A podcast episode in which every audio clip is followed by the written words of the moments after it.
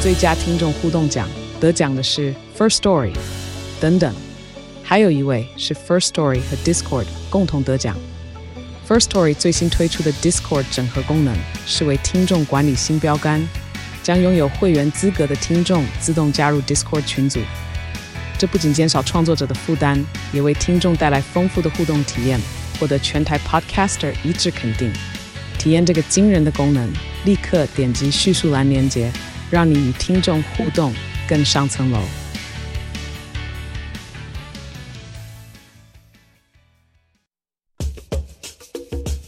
你要泡什么？要泡茶、泡咖啡，可不要泡沫经济；要泡泡糖、泡泡澡，可不要梦想成泡影；要泡菜、泡饭、泡妞、泡书本，就不要政治人物跟咱们穷泡蘑菇。不管泡什么，张大春和你一起泡新闻。台北 FM 九八点一 News 九八九八新闻台，今天进行的单元周成功的生命哲学。周成功老师是国立阳明大学的退休教授，他的一本书《生命为什么如此神奇》是天下文化出版。这本书的副题是周成功教授的十三堂探索之旅，我们也就要花一些时间，一章一章、一节一节，甚至一字一句的去。请周老师在现场，嗯、呃，为我们节目的听众带来关于演化、关于用演化的脉络去探讨生命的形成。呃，达尔文在一八五九年出版的《物种原始》上，写出了他对繁复生物呃世界的这个起源的看法。他说，地球上所有曾经存在过的生命形式，都可能来自一个最初的原始的生命。呃，周老师，我上一次到我们节目之中的时候，曾经跟我们谈到了三育五戒，呃，包括这个生物的分类，呃，以及这个特征，呃，但是我们也听到了，比如说什么像古菌啦、细菌啦，呃，还有这个真核生物，呃，真核细胞，我我们可以再复习一下嘛，因为这个本身不没有内化起来。好像听起来就就会有一些隔阂。七零年代对生物的分类，嗯哼，基本上是从这个有细胞核、没有细胞核最简单的这样的一个分法，是，所以分成这个原核细胞跟这个真核细胞，嗯哼。那后来又发现呢，原核细胞其实是彼此并不是那么样的相像，嗯，原核细胞里其实又分成两大类，嗯哼，非常不一样的。是，那就发现原核细胞里面其实所谓的真菌、嗯、真细菌，就或者是细菌，嗯、我们现在就叫细菌好了啊。嗯、细菌跟古菌啊，这两个是看起来外表看起来很类似，但是其实从分子层次或者从这个基因的观点来看，两个南辕北辙啊哈啊，所以这个时候就多了一个分支嘛。嗯，所以一个三域的概念就是说，哎，有细菌。有古菌以及其他的真核细胞，真核细胞、啊、有真核细胞，就是这三域的这个概念非常普遍，嗯、一直到今天我们高中的生物课本或者国中的生物课本里还在谈这个三域，谈三域，啊、嗯哼。但是今天我认为我们要有一个完整正确的概念，嗯哼，就是生物界其实没有三域，嗯，其实只有两域，嗯啊，只有两域，就是细菌跟古菌。那我们可以从细菌、古菌怎么来的，其实就可以一直延伸到我们上一次谈的这个卢卡、嗯、啊哈，卢卡小房间第一个生命形式出现，然后因为它的这个细胞壁、细胞膜的这个构造不同，从这个小房间脱颖而出之后，它就变成细菌跟古菌，嗯，两大支啊，两大支。剩下来的问题就是三域里面的真核细胞，嗯，为什么我们要把它排除？啊、嗯，那这个理由其实很简单。当我们说三域是我们现今的生物世界，你可以看到细菌，你可以看到古菌，古菌你可以看到这个真核细胞，嗯、对不对？真核细胞就是植物啦、动物啦，对对对这些。嗯、但是呢，我们去想这个真核细胞从哪里来的呢？嗯，哦，它最原始的那个起源是在是怎么来的？嗯嗯，啊，想不透。那真核细胞理论上来讲，三域的真核细胞就表示说，的的确确存在一个有细胞核的这个细胞，但是呢，里面应该没有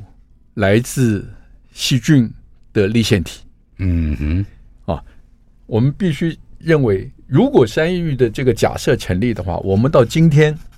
我们应该可以找到一些真核细胞里面是没有立腺体的，嗯就代表是最原始的那个那一个真核细胞。但是我一直到今天，我们没有找到这样的东西，所以所有的真核细胞都有立腺体，啊，或者是立腺体存在的痕迹。是所以这个时候，整个真核细胞单独成为一个域的这样的一个想法，就受到挑战。我们可以解释一下这这个名词立腺体嘛？哦因为在此前次节目里面还没有提到它。在我们身体里面，我们身体所有的细胞没有例外，除了细胞核之外，都有另外的一些胞器的存在。嗯哼，就胞器的意思就是说，你把细胞切开啊，你就会看到里面有一些小的，有点像细菌那样的大小的东西在。嗯哼而且是双层的膜，它也有膜。哦立腺体是一个对细胞的存在非常非常重要的啊。我常常讲说，立腺体就好像什么是好像我们细胞里面的火力发电厂，啊哼所以我们食物吃进来，在这个火力发电厂里面燃烧，是产生能量。嗯哼所以是非常重要的一个胞器。立腺体怎么来的？这就变成另外一个嗯非常具有挑战性的这个问题。是所以最早的时候呢，也是一样，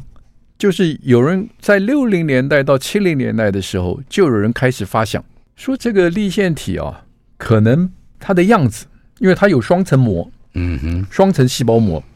所以它这个双层细胞膜呢，就很像什么？很像是是来自细菌，嗯很像是来自细菌。是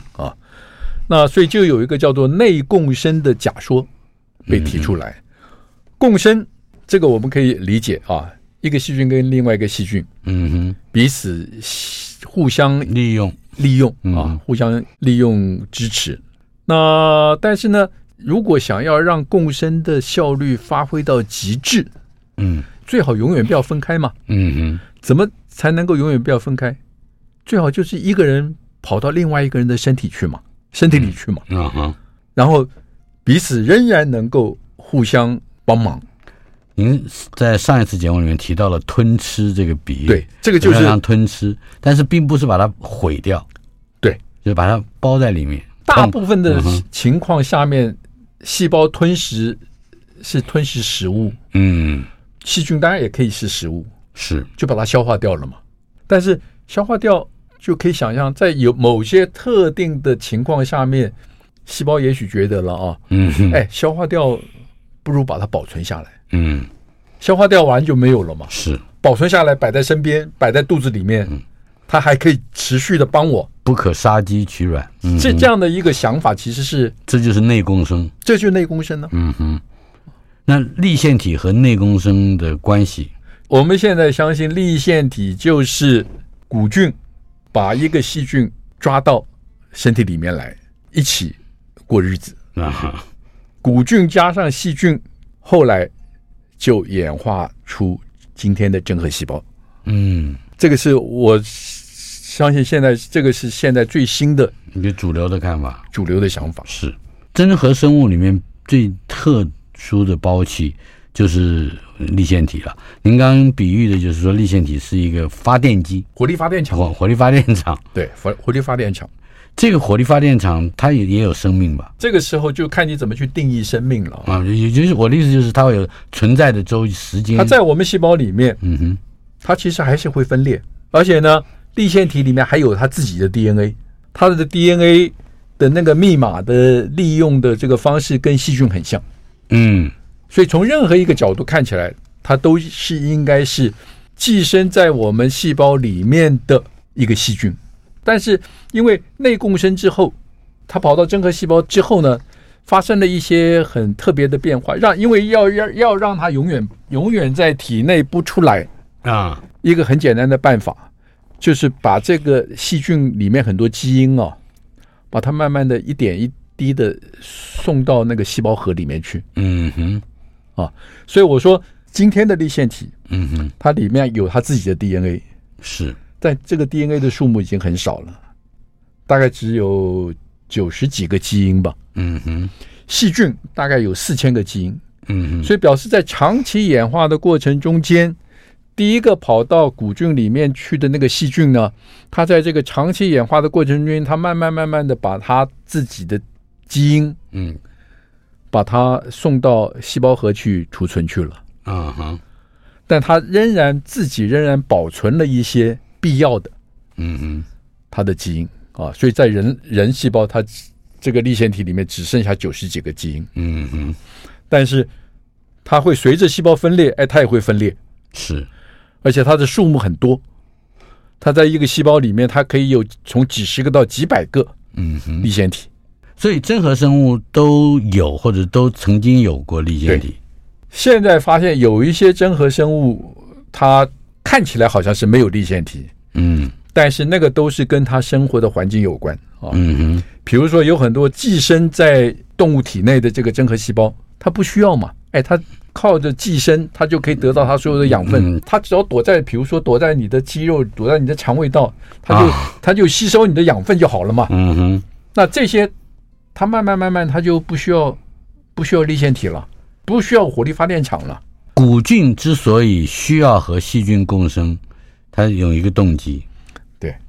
这个动机其实讲起来非常有趣。我们起先其实并没有非常明确的一个想法啊，一直到二零一八年，嗯哼，我在书里面有讲啊，日本人做了一个一个简直是难以想象的实验，啊哈，就是在深海里面，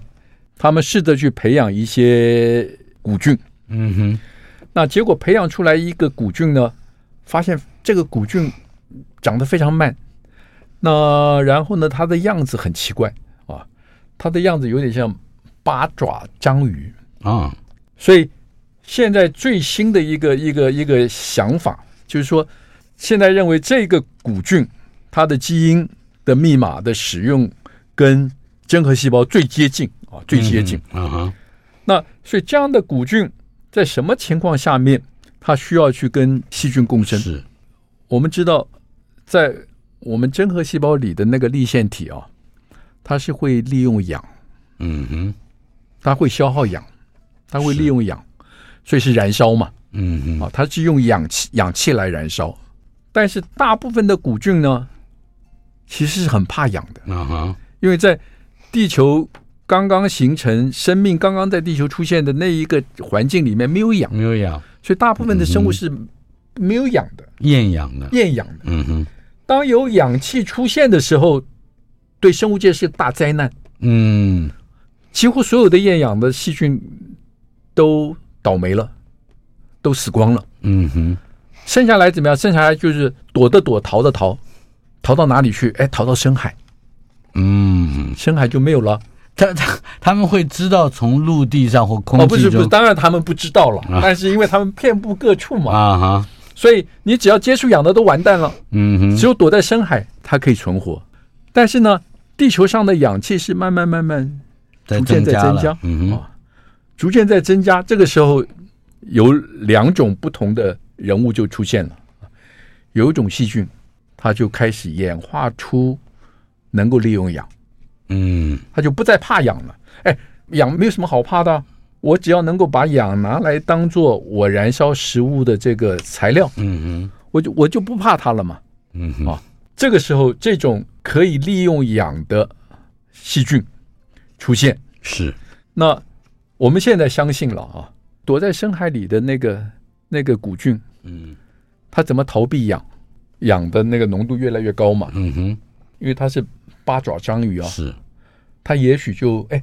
它就抓了一个会利用氧的细菌啊哈，摆在身边，多抓几个摆在身边，哎，周围的氧氧气的浓浓度就被这些细菌消耗掉了。啊哈，他就比较不怕痒了。是，我自己是非常喜欢这个理论了，嗯哼，就是说这个时候他就得到了一个共生的动机嘛。是，那有了这个动机，那从此之后呢，他就事实上他就不能离开了，不能离开细菌了，不能离开细菌了、嗯啊。然后细菌跑到他体内，哎，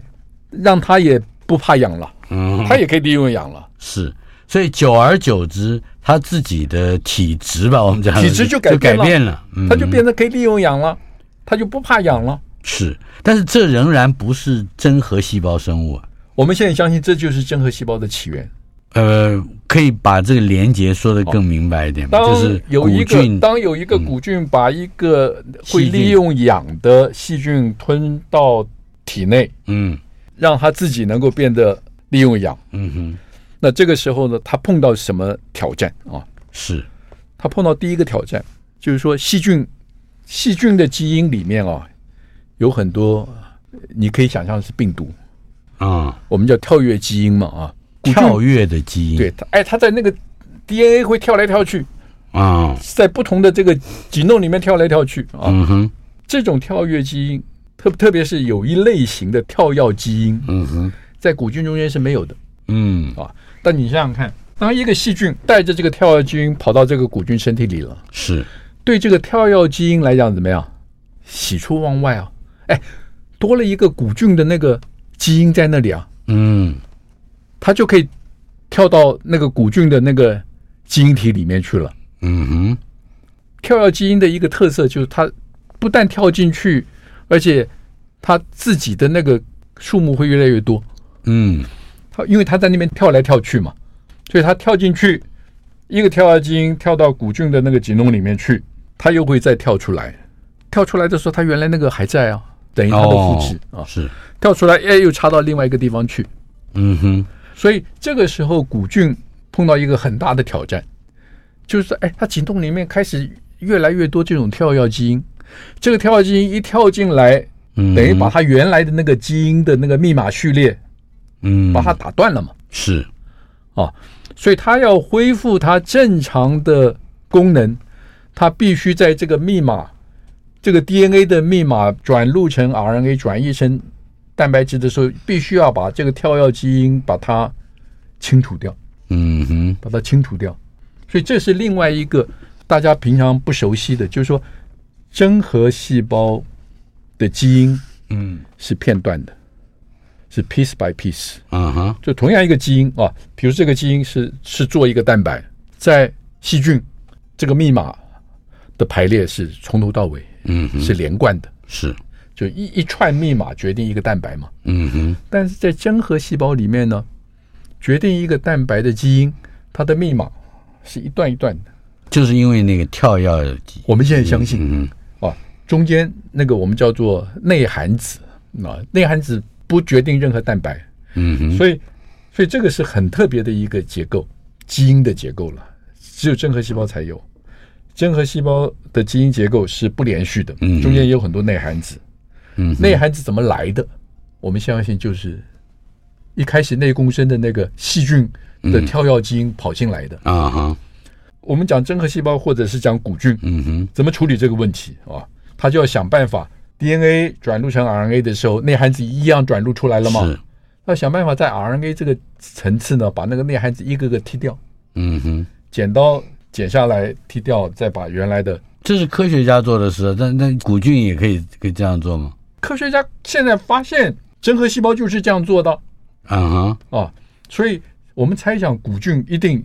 也发展出，因为它不发展出来这一套，它就完蛋了，嗯，它就没有办它法就被存活下消灭来了它就被消灭了。嗯哼，他一定要发展出来这一套东西啊。好，所以这个时候问题就来了嗯， ，DNA 转录成 RNA，在古菌呢就要多一个手续，对不对？嗯嗯要把这个中间的这个跳跃基因把它剪掉、是，清除，嗯哼，才能够变成完整的 RNA，我们叫讯息 RNA 去转录成蛋白嘛。啊哈，那这个时候你怎么晓得它做完了、剪完了？嗯哼，万一没有剪完，它就开始进行转移蛋白的话，这就麻烦了。嗯哼，对不对？你那个跳跃基因还在那个 RNA 的序列里面，你没有把它剪除、嗯哼，清除干净，你就去做转移，这不行了。嗯，所所以以下一代就不不一样了，你做出来蛋白就不一样了，嗯哼，做出来的蛋白那怎么就办呢？好。所以这个时候，等一下，稍后片刻，马上回来。台北 FM 九八点一 News 九八九八新闻台，国立阳明大学的退休教授周成功先生在我们的现场。周老师虽然退休了，但是仍然要负责任，在我们这个节目的单元里面，一章一节的为我们介绍他的一本新书《生命为什么如此神奇》，周成功教授的十三堂探索之旅。我们今天的一个主题是真核细胞生物或者真核生物从何而来？它怎么会出现核的？我们还没说到这一点。刚才先说到的是，呃，细有细菌，嗯，有这个跳跃基因。跳跃基因呢，这个在古菌的身上，嗯，要怎么样？不，没有没有作用，古菌没有，嗯，没有，所以当古菌把细菌内共生之后，嗯，把把它吞吃掉之后，，对，那细菌基因里面的这些跳跃基因呢，就得到了一个新的天地，嗯因为古菌里面没有嘛哼，，是，所以古菌不需要去防备这些跳跃基因。嗯哼，细菌有很好的机制，因为跳跃基因对细菌来讲不好，它也是一个寄生虫，它也是一个等于是病毒嘛，嗯哼，所以细细菌要想办法抑制这些跳跃基因的活动。是，古菌没有嗯跳跃基因，所以古菌没有这这这一套防备机制，是，所以细菌的跳跃基因呢就很容易入侵古菌的这个基因里面去了、嗯啊。那到了这个基因里面，那我们知道基因里面的这些遗传密码是要决定蛋白质的氨基酸排列顺序，嗯哼，所以 DNA 里面的遗传密码在细胞里面，它必须把这个密码呢先转录转成 RNA 变，成 RNA。嗯哼，啊，变成 RNA。细胞的这个制造蛋白质的工厂呢，就依照 RNA 上面的这个密码的排列顺序嗯哼，去转译或者去制造蛋白质，嗯啊，制造特定的蛋白质。那所以你想想看，这个 DNA 里面，古菌的 DNA 里面如果勘插了很多这个来自细菌的跳跃基因，嗯哼，那它转录出来的 RNA，这些跳跃基因的密码都在这个 RNA 中间嘛，嗯，那是既没有用的，也可能会对对对，干而扰且的，让这个依照这个密码制造出来的蛋白质嗯哼，毛病百出，嗯哼，就变成没有用了。是所以古菌必须要想办法处理这个问清题，除掉这些跳跃基因，所以他就想办法呢，要把这个插在这个 RNA 里面的这些跳跃基因的序列，啊哈，把它一一减除。是，那但是这个动作比较慢，这个减除的过程其实是比较慢。嗯哼，那比较慢就会产生一个问题，就是说，如果我还没有剪完，我还没有清除完，这个蛋白质转移的工作就开始了。那这个时候就会做出一些错的蛋白嘛。啊哈，所以为了要确保我清除这些跳跃基因的过程跟转移的过程完全脱离，嗯最好怎么样？最好我把这些转录 DNA 转录成 RNA，RNA 再清除这个这些跳跃基因的这个过程，最好把它摆在一个单独的小房间里啊，来做。做完了，才把这个 RNA 呢送到房间外面，让这个蛋白质制造工厂嗯哼，去制造蛋白。是，那原来古菌没有这个小房间啊，嗯所以这个时候古菌就开始把它细胞里面的一些膜啊，嗯一些这种细胞膜的这种结构呢，把它慢慢慢慢抓来，最后形成一个类似细胞核的，打了结个构包，对，打打了个包个包，然后这包袱里面装的是，那应该说都是他不要的东西了。不是这个包袱里面装的就是 DNA，哦，就它的解弄就在里面啊，装装那在这那个些包跳里，跃基因呢？跳基因也在里面呢。嗯哼，所以这个装在包袱里面，装在这个小房间里面的这个含有跳跃基因的 DNA，嗯转录出含有跳跃基因的 RNA，嗯，在这个小房间里，古菌就要开始一个一段一段的还检还是查要，去检啊，一段一段的检查，看到这个跳跃基因就把它剪掉，再把原来的粘合粘起来。那做的非常精细的活儿。啊对对对，哎，这个是非常精细的。所以从古菌到真核细胞生物，也就是有出现了细胞核的，对这个中间是一个非常精密的工厂。，对，这个我们叫 splicing 啊、嗯哼，这个 splicing 现在知道这个 splicing 参与这个 splicing 过程的这个蛋白大概上百种了，嗯、哦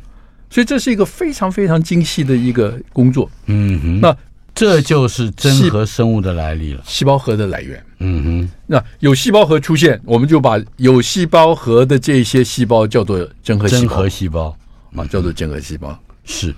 但是真核细胞真或者是真核生物，呃这就是它的前身了。对，因为真核细胞一开始也是单细胞生物嘛，嗯，啊，那从单细胞的真核生物为什么会变成多细胞生物？嗯哼，多细胞的真核生物真核生物，啊，这个就变成是演化上面另外一个重大的挑战。嗯，老师可以为我们再把这个单到多好做个解释吗？原来我们刚刚讲古菌内共生了一个细菌，嗯它还是单细胞生物嘛哼，，对，然后你产生细胞核也是单细胞生物啊，嗯哼，你怎么安全的把这些跳跃基因发展机制把这些跳跃基因都清除？嗯哼，它还是单细胞生物、啊，，是，所以单细胞生物在这个地球上恐怕差不多将近三十亿年，三十亿年三十亿年的生物世界都是单细胞生啊物了。哈，只是这个单细胞生物这个时候开始怎么样？有细菌，有古菌，有真核细胞。嗯哼，那接下来的问题就是说，我们今天看到你放眼望去，我们都是多细胞生物啊。嗯哼，那单细胞生物为什么要变成多细胞生物嗯哼，啊？细菌很明显，它没有，它没有办法变成多细胞生物，嗯，因为它外面有有个壁，有坚固的细胞壁嘛有。个盔甲，呀，嗯哼古菌也不行，嗯古菌外面虽然没有很坚固的细胞壁，但它外面还是有细胞壁。嗯，只有什么呀？只有真核细胞。真核细它胞只，有细胞膜，真核细胞，它慢慢丢掉了细胞壁，嗯它哼，换另外一种方式来维持它的这个结构啊。我我我在书里面有讲，就是说，它这个时候就用这个所谓的细胞骨架，嗯细菌跟古菌没有所谓的细胞骨架，只有真核细胞有。嗯哼，真核细胞的细胞骨架是干什么？就好像是那个马戏团的那个帐篷啊，嗯哼，帐篷你需要有几个大柱子。是，把它撑起来啊！你一旦撑起来，你就不怕这个外面渗透压啊这些的嗯，影响。那那个帐篷对，是什么材料？帐篷就是细胞膜，对，是细胞膜，就是细胞膜。嗯哼，就是我们过去呃细菌为什么需要细胞壁？就是它光是细胞膜的话呢，它怕外面的水呢会不断的进来，不断的渗入，嗯哼，渗入以后它不就会慢慢变胀大吗？嗯哼，胀大最后就会胀破嘛。是，那现在同样的，在真核细胞细胞膜啊，水分会不会进来？水分当然也会进来，但是它在身体内部、细胞内部，它有一个细胞骨架嗯哼，把它撑住。是，它就等于一个在细胞膜里面的一个对结构，一个骨头，一个骨架呢，骨骼这个细胞就、嗯细胞不会因为水的渗透压而不断的嗯，胀。大，然而这个时候，它还是一个单细胞，它还是一个单细胞。嗯但是因为它没有细胞壁，所以这个时候呢，细胞跟细胞中间就有可能彼此粘合在一起。嗯那我们就要问，哎，那你细胞跟细胞之间为什么要粘合在一起？嗯，这跟刚才讲的那个共生、内共生的彼此需求又不太一样又不太一样都不太一样啊。我们可以很简单的想啊，你单独的一个细胞，嗯那另外有个细胞，它可能想把你当食物嘛。嗯哼那个细胞也许细胞膜比较柔软，哎，它很容易吃，很容易吃掉你嘛。哎，那你找个同伴跟你在一起，同就种变的要同种的，对，嗯就变成两个，两个哎，那这个人就比较难吃哦。两个你体积就变大了嘛，嗯哼它吞 它吞就不好吞了。嗯哼那变成三个。所以我们现在说，啊，单细胞变成多细胞背后的推动力啊，大部分都是为了应付危机。这个危机是来自于不同的细呃这个细菌，这个危机可能我刚刚讲的那是一个例子，嗯哼那现在另外有一个很好的例子，一直到今天还是这个样子，就是黏菌。黏菌嗯环境好的时候，它靠吃细菌为生嘛。环境好的时候，它就是单细胞的阿米巴，嗯哼单细胞，它不要共同过日子嘛。嗯哼哎，我常常讲说，我问学生说，单细胞好还是多细胞好？当然是单细胞好啊，嗯哼食物够多的话。嗯哼但是呢，你碰到恶劣的环境，食物不够了，这个时候黏菌就采取一个策略，哦，它就开始呼朋引伴，啊就大概比如说召集，最后召集差不多十万个黏菌在一起，十万个年龄在一起做做什么事情呢？这个时候就开始有一个分工啊，嗯哼，有两万个年菌呢就自杀，自己把自己啊，嗯自己把自己杀死，形成一个支柱嗯的结构啊，把另外那个八万个年菌呢顶到空中。嗯那这八万个年菌因为环境不好吃不到东西啊，就分化成可以忍耐饥寒的孢子。嗯那到空中有什么好处？哎，风吹雨打，这些孢子就很容易分散出去了嘛。嗯那这个孢子散落到一个环境哎还不错的地方，有食物了，哎，它又开始变成单细胞的黏菌、啊。所以这个过程是是为了应付恶劣的环恶境，劣的环境，所以你这个时候就可以看出多细胞的好处。嗯哼第一个，大家在一起；第二个，有分工，嗯哼，各种作用还有牺牲，有有人愿意牺牲自己啊，让剩余的人可以存活，嗯。所以这个就变成是一个很明显的一个呃，也就是说，从单细胞到变成多细胞的一个转类点。台北 FM 九八点一 News 九八九八新闻台，新的单元周成功的生命科学。周成功老师在我们的现场，他是国立阳明大学的退休教授，但是依然来为我们非常认真的上课。上课的教材就是他的著作《生命为什么如此神奇》，周成功教授的十三堂探索之旅，天下文化出版。强力推荐这本书，人人都应该拥有。呃，在书里面还有提到，刚才我们在上一节节目里面，呃，曾经探讨过的，那就是周老师告诉我们，有那个八爪的章鱼，呃，这是一个特殊的生物特征啊，是古菌，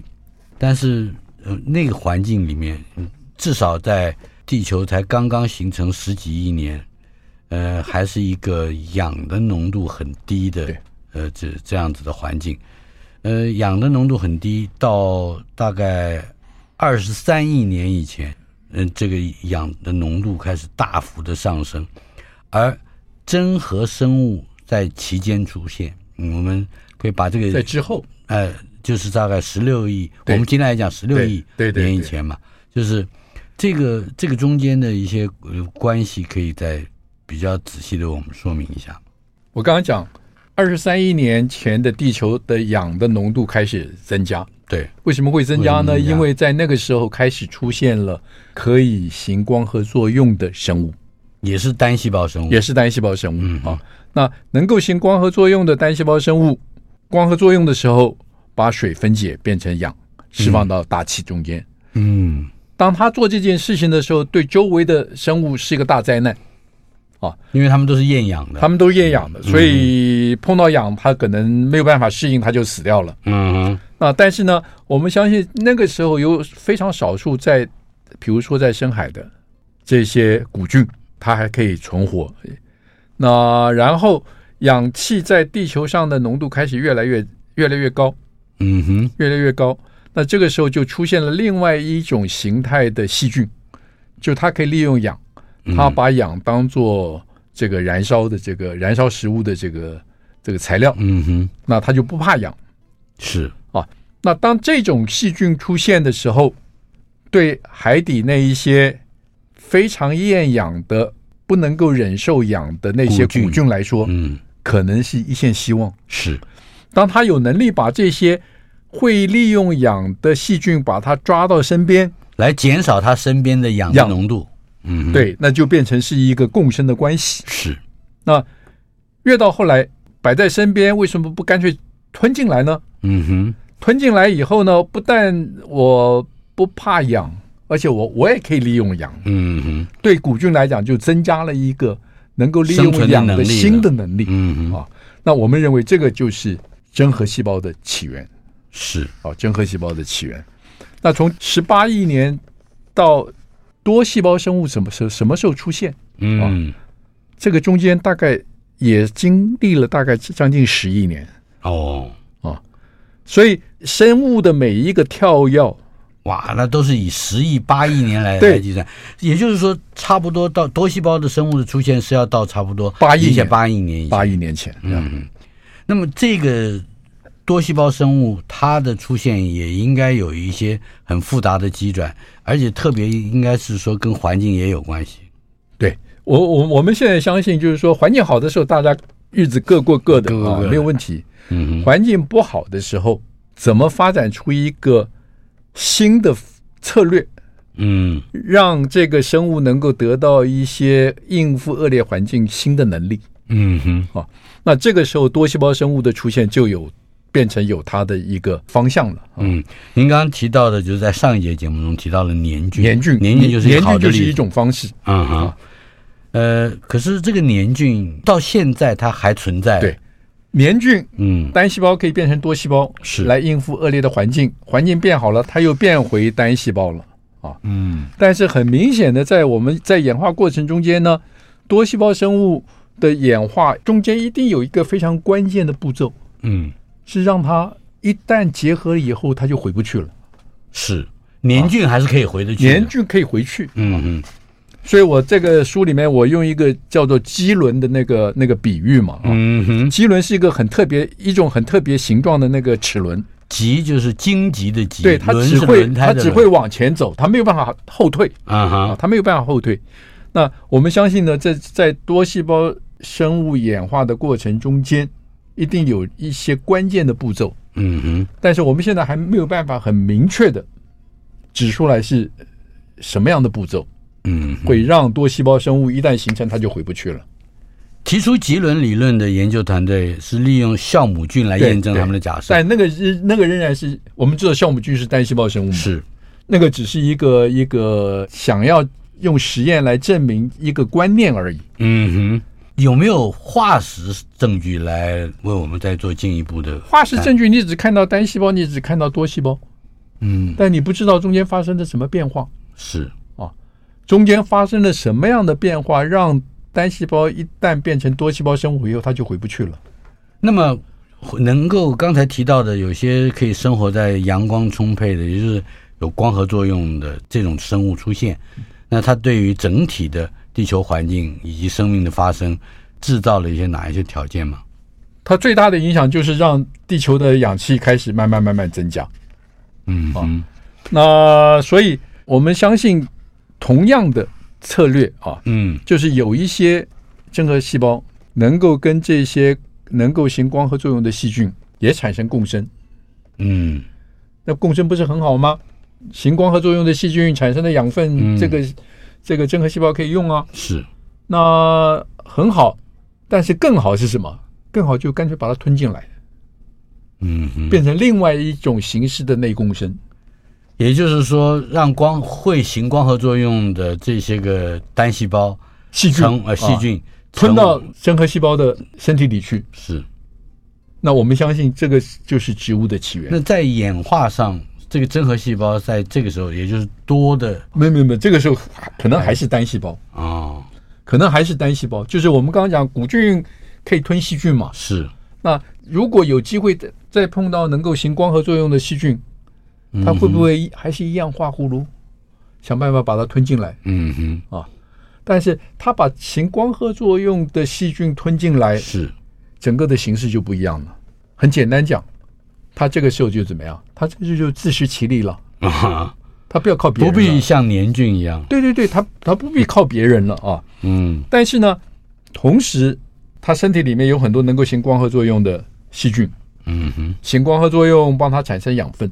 那这个时候呢，我我们猜想啊，这个时候有一个策略呢，就是说这个时候它自己的安全就变得比较重要。嗯光合作用产生很多能量，产生很多葡萄糖，它就可以利用这个多余的葡萄糖啊形成纤维，我们叫 cellulose，嗯哼，形成纤维，纤维保再护把自自己己嗯哼保护起来，变成植物的细胞壁。嗯所以植物是有细胞壁的，但是植物的细胞壁跟细菌的细胞壁南辕北辙，嗯哼，千万不要把它差别是什么？混在一起。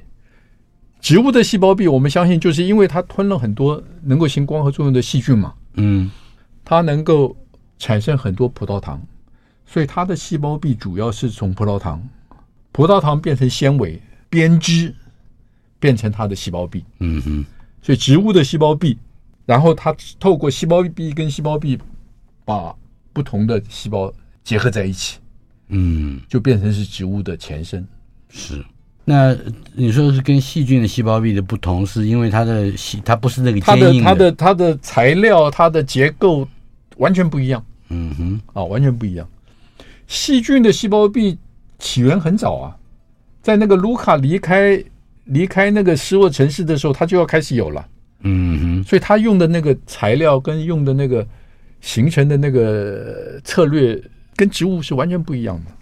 对，因为之前您曾经说了，那是岩石的环境，对所以假如用那个比喻来看的话，它是铁板一块的，很硬的，可是纤维这个感觉上好像是比较柔软，也可能会穿透嘛。植物已经没有那个问题了。哦植物因为那个时候呢，原来在海里、海水里面，嗯它当然在海水里面，它是它透过植，它透过这个纤维的这个保护，嗯，然后把很多细胞集呃集合在一起，就一起过日子。嗯哼，那、这个是在海里面。我们现在讲的植物其实是叫陆生植物，嗯哼，海里面的这些多细胞的生物个体被一个，比如被一个海浪打到的陆地上来，嗯哼，那我们这个时候就要想，它喜不喜欢到陆地上？当然不喜欢嘛，嗯哼，海里面水分到处都是，对不对？到陆陆上一不一不小心就干干死死了了，，干死了。嗯哎，那他怎么办？啊，所以他要开始发展出一些全新的策略嗯啊，比如说在它的叶片，叶片的表面呢、到今天所有的植物都一样，叶片的表面呢，哎，最好弄一层蜡，嗯哼，防止水分蒸发。纤维只是一个细胞壁保护自己而已啊，蜡是完全不一样的东西，但是呢，完全蜡封也不行，嗯，它要呼吸，因为它要行光合作用，它它要吸嗯收二氧化碳，要放出氧嘛，所以在那个叶片的下面就有所谓的气孔嗯啊，就有所谓的气孔，是叶面的蜡，叶底下的气孔，然后呢，它必须怎么样？它必须想办法在陆地上固定。为什么要固定？哎，一不小心一阵风把它吹嗯，吹得更远，它就完蛋了。所以它必须要想办法把它自己可固以定、生活的环境里对潮湿定、定居下来。潮湿、潮湿的环境定居，吸收水分。如果我不曾走过这一边，生命中还有多少苦和甜美？那风中的歌声，孤单哽咽的声音是谁？回忆中那个少年，为何依然不停地追？想要征服的世界，始终都没有改变。那地上无声蒸发我的泪，黑暗中期待光线，生命有一种绝对，等待我，请等待我，直到约定融化成笑颜。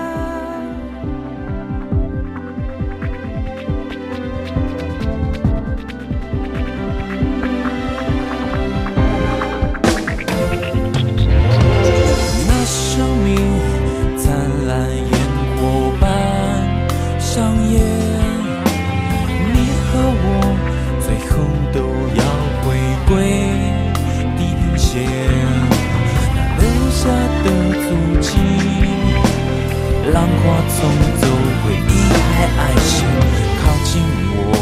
再拥抱我，请不要让我的心冷却，想要征服的世界，